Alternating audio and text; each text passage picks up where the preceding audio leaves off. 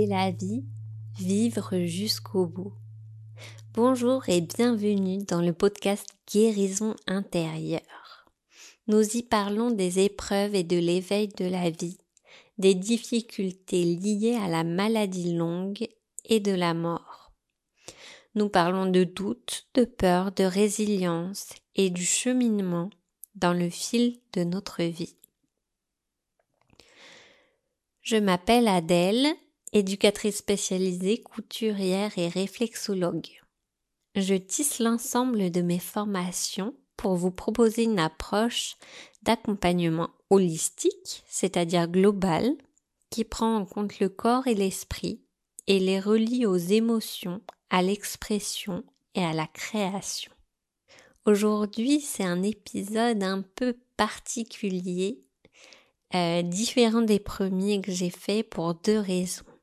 La première, c'est que je vais être amenée à vous partager un bout de mon histoire personnelle pour démarrer.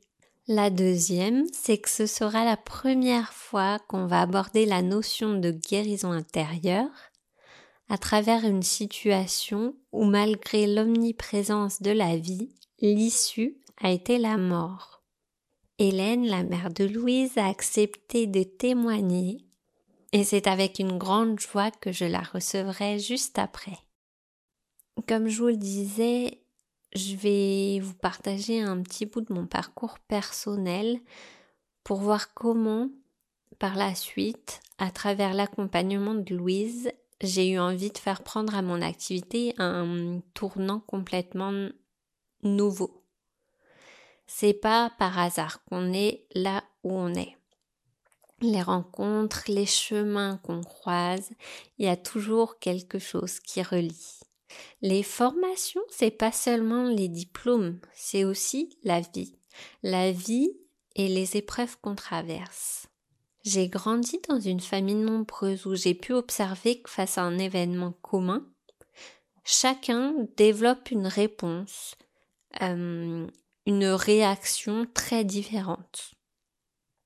J'ai mis beaucoup de temps à accepter d'avoir été marquée par mon histoire. C'est une discussion toute bête où je m'entends encore dire euh, non, moi j'ai pas vraiment de souvenirs, ça m'a pas trop marqué. Et la seconde d'après avoir dit ça, euh, un éclair de lucidité qui passe dans ma tête et qui retrace tout mon parcours et qui me dit non non tu peux pas dire ça. Tu peux pas dire que t'as pas été marqué. C'est c'est pas vrai. Sinon t'en serais pas là aujourd'hui. Donc euh, dans les grandes lignes j'ai 9 ans. Voilà quand ma mère déclenche pour la première fois un cancer. J'ai 16 ans quand ma tante meurt brutalement à 55 ans. Et dans la foulée ma mère qui fait une récidive de son cancer deux ans plus tard, Monsieur Leroux, directeur d'IME, me tend la main en me disant La vie est faite de rencontres et tu viens d'en faire une. Et je venais de signer mon entrée en apprentissage en tant qu'éducatrice.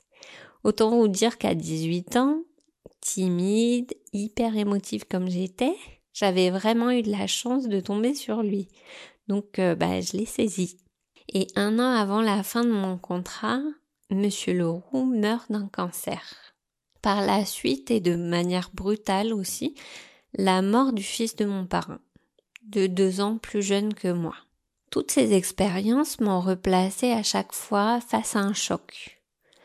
Et euh, bah, très vite, j'ai compris que la vie c'était pas éternelle et qu'on pouvait mourir à tout âge. Finalement, c'est aussi être placé devant bah qu'est-ce que je fais parce que moi je suis là et, j'ai envie de vivre et j'ai envie de faire ce que j'ai envie dans ma vie. À la fin de mon apprentissage, j'emménage à Toulouse où je connaissais personne parce que moi je viens de région parisienne. Voilà, j'ai fait mon mon école à Paris et donc voilà, je, change complètement de région avec euh, aucun réseau sur place. J'arrive, j'ai pas le permis non plus parce que j'ai une maladie de naissance qui fait que j'ai des, des problèmes d'équilibre et de, de temps de réaction. Donc euh, pas de permis. En tant qu'éducatrice, ça laisse pas beaucoup de chance euh, d'être embauchée quelque part. Donc j'ai beaucoup de refus. Et donc je commence en parallèle à me faire un réseau par le milieu associatif. C'est comme ça que je commence à travailler un temps pour l'association Trisomie 21. Et c'est comme ça que j'ai rencontré Louise, que j'ai accompagnée par la suite.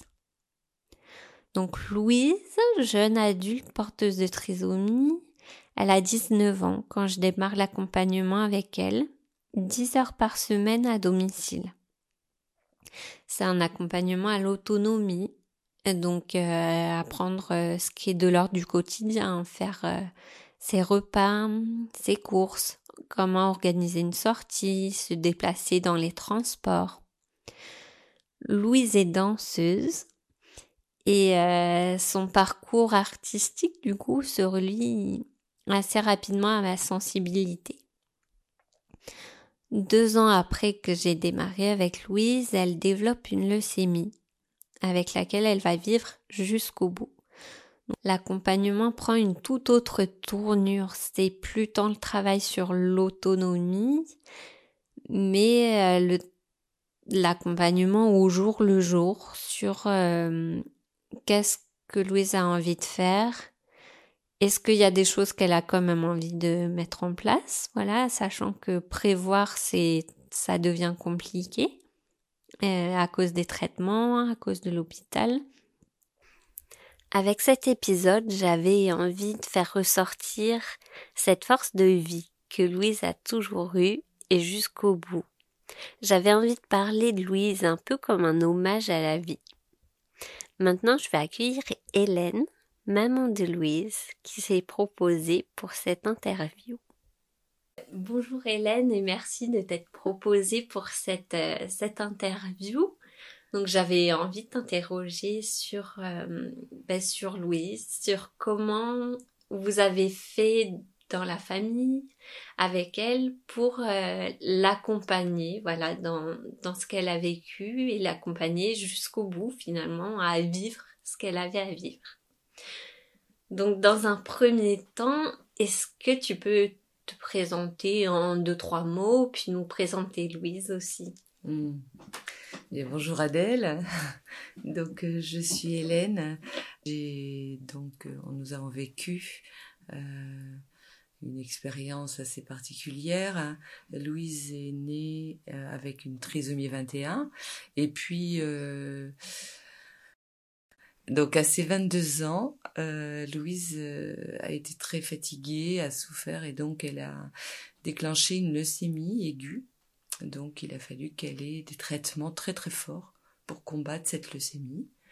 Et, euh, on a été très bouleversés par cette annonce, euh, mais on a été soulagés de savoir qu'il y avait des traitements, que, euh, du coup eh ben, elle ne souffrirait plus autant parce qu'elle souffrait beaucoup. C'était vraiment quelque chose de très difficile ça à le temps qu'il trouve en fait le temps qu'il trouve oui mm. c'est vrai je, me souviens effectivement euh, j'avais j'avais oublié cet aspect là et vous avez mis trois semaines je crois à savoir euh, ouais, je pense à savoir réellement de quoi elle euh, souffrait parce qu'elle avait des douleurs partout inexplicables ouais, mm. et je sais pas ils ont mis du temps à trouver que c'était ça donc ça, ça, ça, c'est un souvenir où il a fallu vraiment. Euh, je me souviens quand on dormait dans la chambre avec elle à l'hôpital, mais c'était pas l'oncopole à l'époque. Euh, parfois, elle venait dormir sur notre petit lit quand on essayait de la, de la contenir avec les bras mmh. pour contenir sa douleur. C'était très difficile à vivre ça, forcément. Ah oui. Parce que oui, donc les, les traitements qui sont venus, finalement, c'est soulager la souffrance dans un premier temps, la douleur. Et c'est aller vers la guérison en fait. Hein. Donc euh, ça a été difficile à entendre bien sûr, mais euh, on nous a dit que ça pouvait euh, fonctionner. Et donc on a eu l'espoir là. D'accord. Voilà, on a eu beaucoup d'espoir. Louise a compris. voilà, et donc ben, on l'a accompagnée du mieux qu'on pouvait, c'est-à-dire qu'on a été beaucoup là, dormi avec elle. Et bon, ça a été bien sûr difficile, mais après, elle était en rémission. D'accord, merci. C'est finalement parce que moi, ce qui m'a marqué dans l'accompagnement avec Louise, c'est cette capacité justement de bah, de rebondir, de d'être résiliente finalement dans son processus. Et aussi votre capacité à vous, en tant que parent, à lui permettre de quand même continuer à sortir, mm. quand même continuer à... Je me souviens la sortie en canoë ou je sais plus ce qu'elle avait fait, qui vous avait un peu posé question, est-ce qu'on la laisse faire ça ou est-ce que c'est un peu trop dangereux, enfin voilà, par rapport à toutes ces questions. Je sais pas, à quels endroits vous avez pu puiser des ressources en fait pour mm. euh, pour vous sécuriser vous, pour vous donner confiance. Enfin, je sais pas, il y a peut-être pas de réponse toute faite. Hein. euh, ouais, je sais pas c'est en soi, c'est le fait d'être parent, peut-être. Euh, on a envie euh, que bah, qu'elle continue à vivre. Hein. Donc, avec cette certitude qu'il fallait qu'elle continue à vivre, sa vie à elle, c'était beaucoup de d'activités de plein air, euh, d'activités avec ses amis, la danse. donc, eh ben, on, a accès, je sais pas si ce sont des livres, je n'ai pas l'impression, mais peut-être que j'ai oublié, mais je crois que c'est un peu le tout, c'est la vie. En fait, Louise, euh, quand elle est née avec son handicap, on a eu envie qu'elle vive, qu'elle, euh, mhm. Et je crois que c'est cette vie-là qui, qui fait que là, de voir comment elle était joyeuse de retrouver ses amis, d'aller danser, de poursuivre son projet danse, euh, même si c'était à la maison, sur le canapé, elle a, elle a bougé sur le canapé, euh, elle a été filmée comme ça, elle a continué à danser. Euh, et ça, c'était important parce que je pense que ça participe à une forme de guérison intérieure, sans doute. oui, voilà. ouais.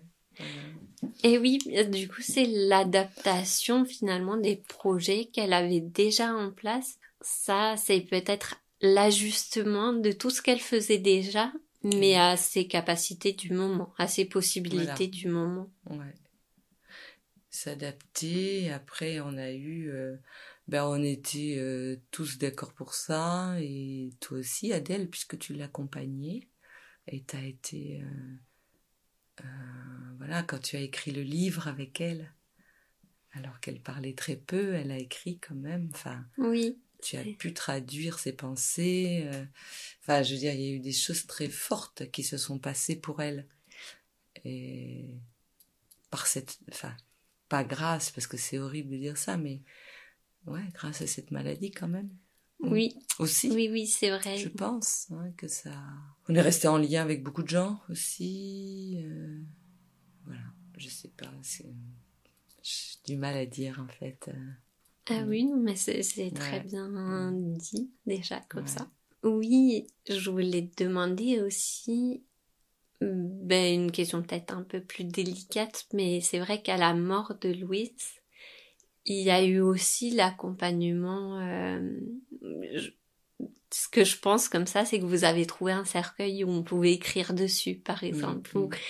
Et est-ce qu'il y a des, des choses voilà, que tu aimerais transmettre par rapport à, bah, à partir, euh, partir en paix, peut-être euh, partir comment, qu'est-ce qui vous a aidé en tout cas à accompagner Louise dans ce départ Alors euh, ça, ça a été quand même quand elle a eu donc cette deuxième leucémie au bout de deux ans, euh, là, euh, bon, on a compris que qu'elle guérirait pas, qu'elle allait vers la mort, euh, malgré les traitements qui ont été faits. Bon, on a suivi ça, on a continué, voilà, à faire des choses. C'est là qu'elle est allée en kayak à côté de Marseille. mais bon, juste une journée au lieu d'une semaine, enfin bon voilà. Mais bon, en tout cas, euh, euh, j'ai perdu le fil. Tu disais pour l'accompagner jusqu'au bout parce que elle allait mourir, mais Voilà, quel, comment vous avez pu accompagner ça, Mm. justement? En fait, comme c'était une leucémie aiguë, euh, ça a été très vite. Et euh, on n'a pas eu tellement le temps, quoi. Enfin, comment expliquer ça? On, on l'a accompagné, mais ça a été... euh, Je trouve que ça a été rapide, finalement. Que ça a été très rapide et, et du coup, elle me disait, je vais pas mourir quand la- les Ah oui. premières horribles souffrances qu'elle a eues. Et je lui dis, bah non, t'as juste une gastro. Voilà. Oui.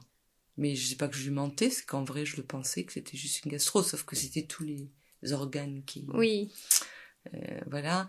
Et euh, ensuite, euh, moi, la dernière nuit que j'ai passée avec elle, où elle n'arrivait pas à dormir, ça, ça m'a beaucoup marqué. Je savais plus quoi faire. Mm. Et j'ai demandé à une infirmière, à l'oncopole, euh, je suis sortie de la chambre et j'ai dit, mais qu'est-ce que je fais? Parce qu'elle me pose des questions. Elle me dit, dans les films, les gens, ils meurent. Et elle me disait ça. Donc euh, moi, je me dis, mais qu'est-ce que je vais lui dire? C'est pas simple, là. Et l'infirmière m'a dit, vous la rassurez, vous lui dites qu'elle restera pas seule. Jamais. Et que... Oui, parce qu'elle demandait toujours si le matin... euh, euh, le matin... si le soleil, il allait venir. Et c'était la nuit. Et donc, voilà, elle m'a dit, vous lui dites qu'elle reste... Enfin, qu'elle sera pas seule, que vous serez toujours... qu'elle sera pas seule, qu'on sera là.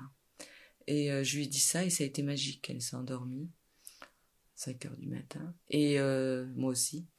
Et je pense que c'est la rassurance et c'est Mm. il faut pas hésiter à demander aux gens autour parce que quand même on sait pas quoi. C'est trop compliqué, oui. trop affectif. Et euh, voilà. Et, et je pense que ça. euh, Ouais, beaucoup communiquer avec les soignants, beaucoup communiquer avec les gens qui ont vécu ça. Et oui, Mm, en tout ouais. cas, c'est c'est super beau comme image avec euh, bah, Louise qui a su demander directement, voilà, si le soleil il allait venir le matin. Ouais, ouais, ouais, C'est vrai que ça a dû être très très dur de, Ah ouais, je pleurais. voilà, Enfin, de lui dire, euh, Mm. Ouais, ouais. mais de lui dire effectivement qu'elle est pas seule, Oui, ça a pu euh, l'apaiser. oui, voilà, c'est ça. Et euh, sa sœur, qui est maintenant, euh, enfin qui est soignante et qui fait une formation d'infirmière, elle a assisté il y a pas longtemps euh, à quelqu'un qui avait fait un AVC et les, les secours venaient. euh, bon, ben, c'était long. euh, Elle était là avec sa, enfin sa collègue, elle était en stage.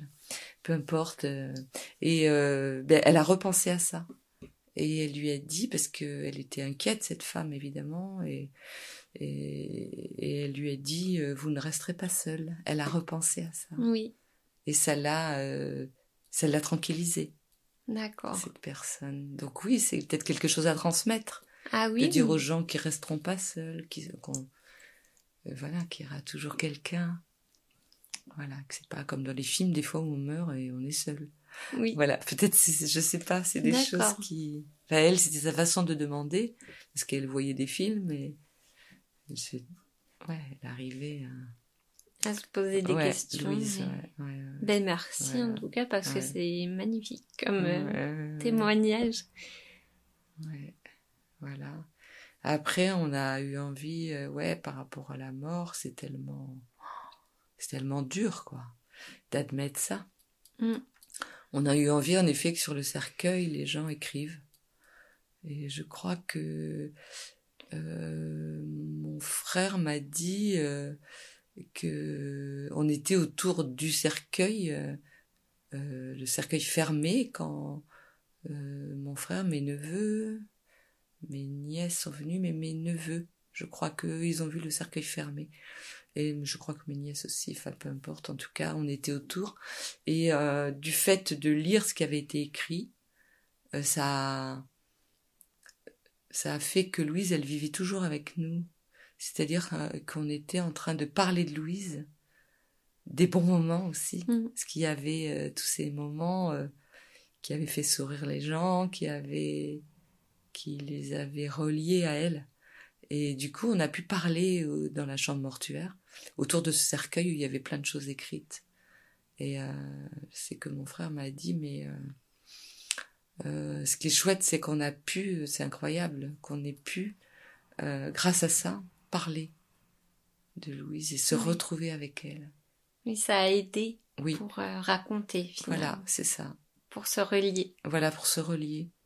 Et ça, je trouvais ça vachement fort, ouais. Mm.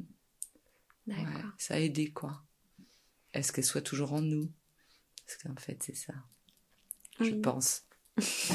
voilà. Bah, merci beaucoup, en tout cas, pour, euh, pour ton partage. Mm. Est-ce qu'il y a d'autres choses que tu as envie de transmettre, du coup, ou de, de dire? Par rapport à l'accompagnement dans la mort ou par rapport au deuil?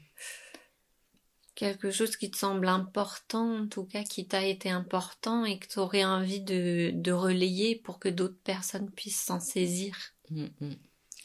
Je pense la vie, parce que même quand on sait qu'on est en fin de vie, je pense que la vie est importante. Il faut continuer. euh. Là, je lis un livre, Le goûter du lion, et justement, c'est par rapport à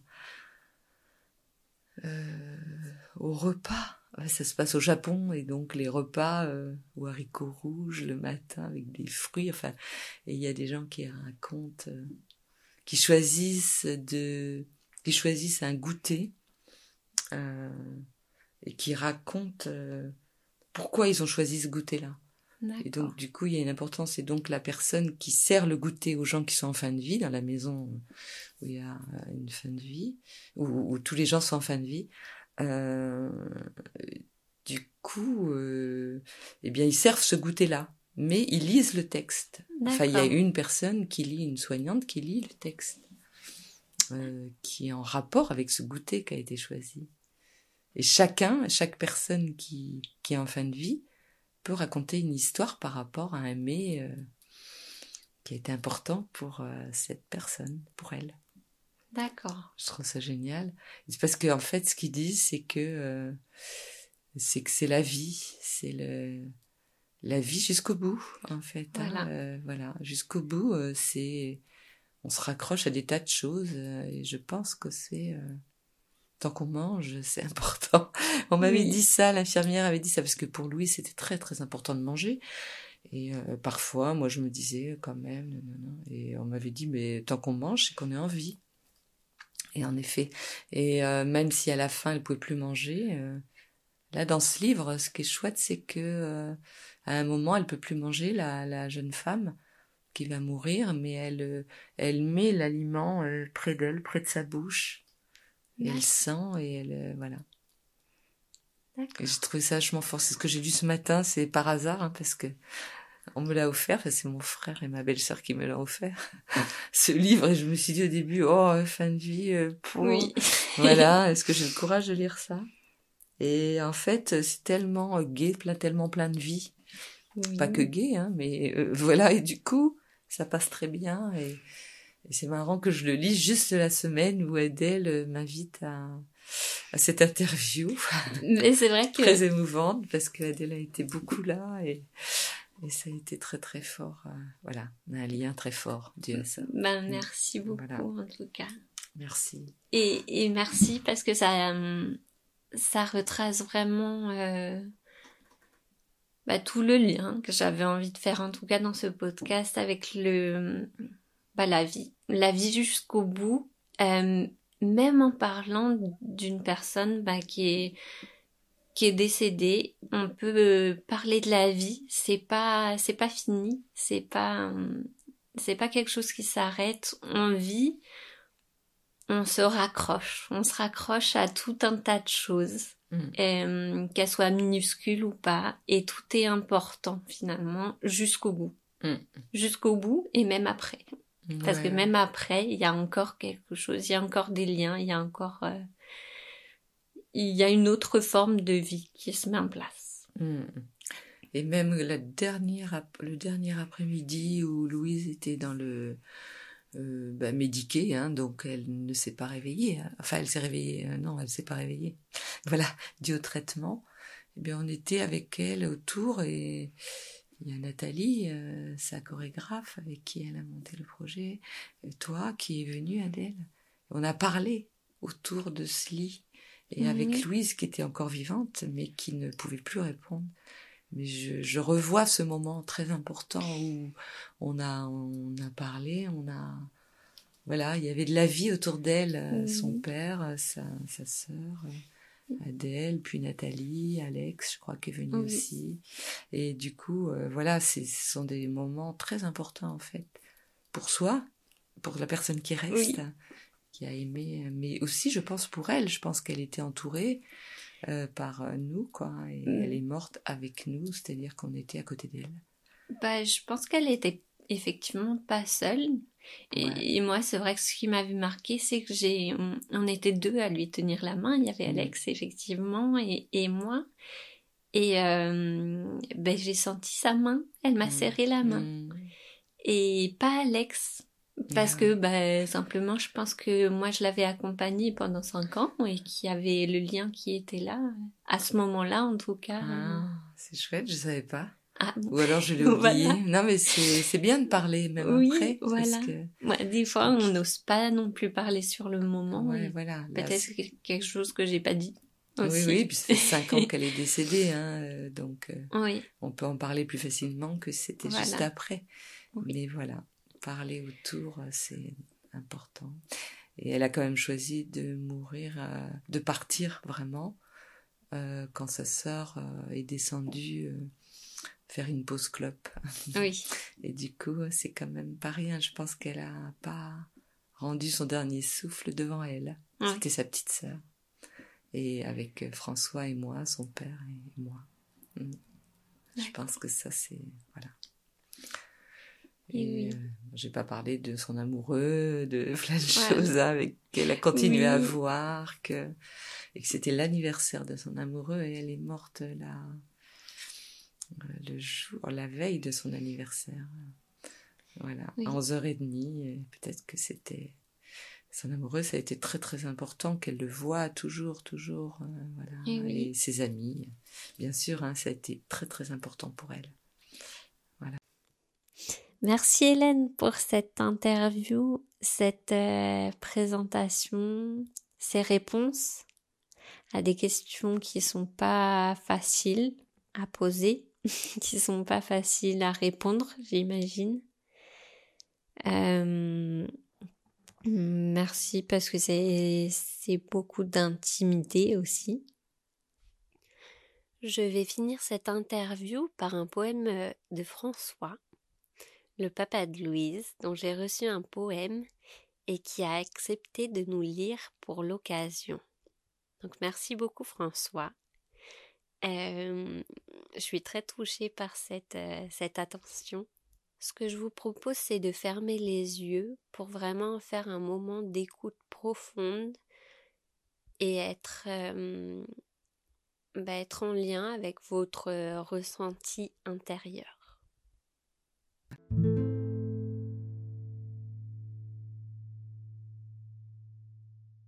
Deux filles me sont tombées des cieux. L'une était belle, l'autre l'est toujours. L'une était rieuse, l'autre aimait la regarder rire. L'une est née un soir d'orage. Sa grande sœur dans la détresse de notre cœur. Louise était l'amour de la vie, la lumière dans la lumière, une étoile pour des milliards d'années. La couleur de son ciel nous a éblouis. Sur sa plage, il y a des coquillages multicolores. Elle danse encore sous la pluie, étoilée. Elle danse parmi les animaux dans la savane. Elle danse sur les boulevards, dans les champs, sur les étangs, parmi les nénuphars. Elle danse sur notre vie minuscule, immense, joyeuse et si triste. Elle danse pour l'éternité parmi les immortels. Voilà, donc merci à François pour ce poème magnifique. Si vous aussi vous avez un proche, voilà, qui a qui a disparu, une personne à qui vous pensez, qui est malade, qui traverse une qui traverse une période compliquée. Si vous-même vous êtes malade et que c'est difficile en ce moment, je vous invite vraiment à, à prendre une feuille et à écrire. Écrire, écrire ce qui vient. Il n'y a pas de notion de, de jugement. Permettez-vous d'écrire ce qui vient. Si c'est un mot, c'est un mot. Si c'est un mot qu'il faut réécrire trois fois, ben, réécrivez-le trois fois. Si c'est une phrase, si c'est un poème, il euh, n'y a pas de règle. Vous pouvez écrire euh, à la volée, comme ça. Et ça n'a pas besoin d'être beau, ça n'a pas besoin d'être ceci ou cela. C'est juste comme ça, les mots qui sortent. Vraiment, je vous invite à le faire là, maintenant. Si, si vous avez le besoin, l'envie, mettez sur pause et faites-vous un petit instant d'écriture. Peut-être vous écrirez un mot, peut-être vous écrirez une page et, tout est juste. Donc voilà, je, vous invite vraiment à faire ce petit exercice pour aujourd'hui. Alors, exercice, ce petit exercice plaisir, voilà, pour aujourd'hui. Pour faire le lien avec le début, où je vous parlais de mon, parcours de vie un peu personnel, j'ai accompagné Louise jusqu'au dernier jour, voilà, où sa, sa mère m'a appelée et j'ai été la voir à l'hôpital. Et juste pour boucler un peu mon cycle, au niveau de la symbolique, Louise est morte le jour date anniversaire de ma tante, de ma tante qui s'appelait Louise, elle aussi. Et ça m'a fait une grande symbolique. C'est-à-dire que cet accompagnement avec Louise m'a permis de réouvrir tout, tout le chapitre sur les, deuils auxquels j'avais eu à faire face. Et finalement m'a permis non pas de les clôturer parce que c'est, c'est jamais clôturé, mais m'a permis de passer à autre chose et d'arrêter de ressasser. Voilà, m'a permis d'ouvrir à tout un travail personnel que vraisemblablement je n'avais pas fait vu que c'est ressorti à ce moment-là. Voilà.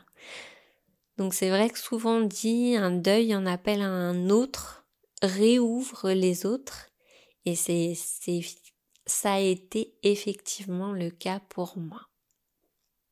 Voilà ce que j'avais envie de dire avec euh, ce récit merveilleux. Alors comme je le dis toujours, merveilleux, c'est c'est au sens vraiment du merveilleux. Dans le merveilleux, il y a tout. Il y a il y a l'ensemble, il y a la globalité.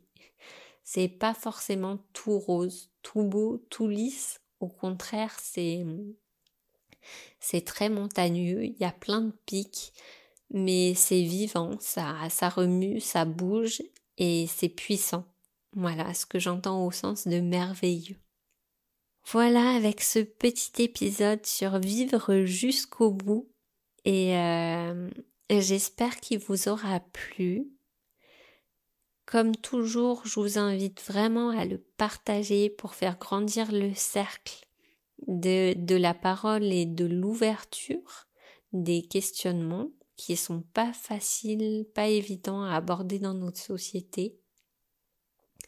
Je vous invite à commenter, à me partager vos, vos avis, vos retours.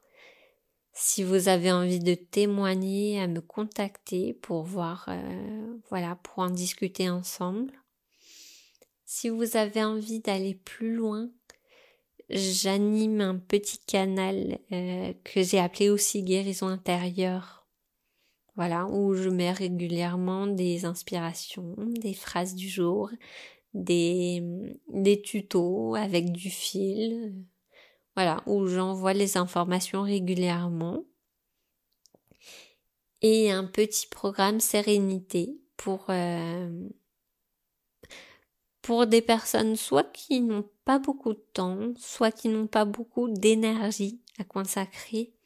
C'est un programme qui est fait avec des tout petits automassages, 5 minutes, ou des petites euh, visualisations, vraiment une à deux minutes, pour que chaque jour pendant une semaine, vous ayez accès à prendre soin de vous. Voilà. Alors vous pouvez le faire plusieurs fois par jour parce que du coup c'est c'est vraiment des petits temps. Mais au moins une fois par jour, ça permet de, de relâcher. Voilà. Dans ce canal, vous avez sept petits exercices entre 2 et 5 minutes et vous pouvez naviguer dedans euh, en continu. C'est un programme qui est ouvert, donc euh, gratuit. Et c'est sur Telegram, voilà. Donc vous aurez tous les liens en description.